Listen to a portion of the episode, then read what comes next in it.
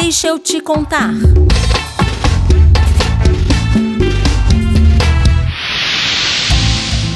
Dois pilares estratégicos expressam o compromisso efetivo dos governos de Lula e Dilma com a educação, a expansão de investimentos nela e a valorização profissional de professores e professoras. O orçamento do Ministério da Educação evoluiu de 18 para 126 bilhões entre 2002 e 2015.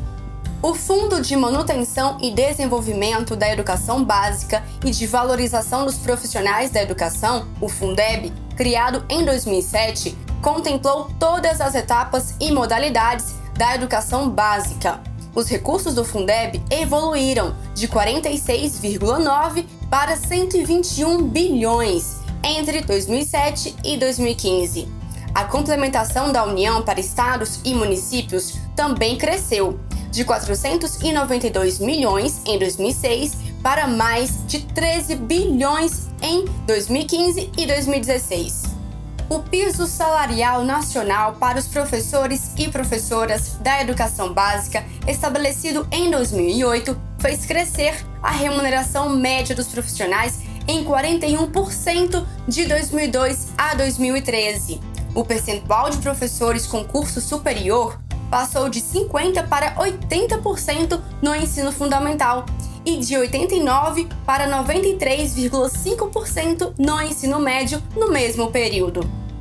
Em 2009, foi estabelecido como dever do Estado a educação básica obrigatória e gratuita dos 4 aos 17 anos, assim como o atendimento aos estudantes por meio de programas suplementares. Exemplo destas iniciativas é o Programa Nacional de Alimentação Escolar. Ele passou a atender da creche ao ensino médio. Tivemos também o Caminho da Escola, criado em 2007 para compra de veículos para o transporte escolar rural. Além dessas duas ações, ainda tivemos o programa Mais Educação. Ele apoiou a ampliação da jornada escolar em 57 mil escolas públicas entre 2008 e 2014.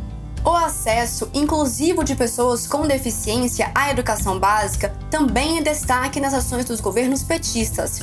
Avançou de 24% para 81% entre 2003 e 2015. Os dados mostram que os governos Lula e Dilma tiveram uma atenção especial e ações concretas para que a educação pudesse ser inclusiva e democrática.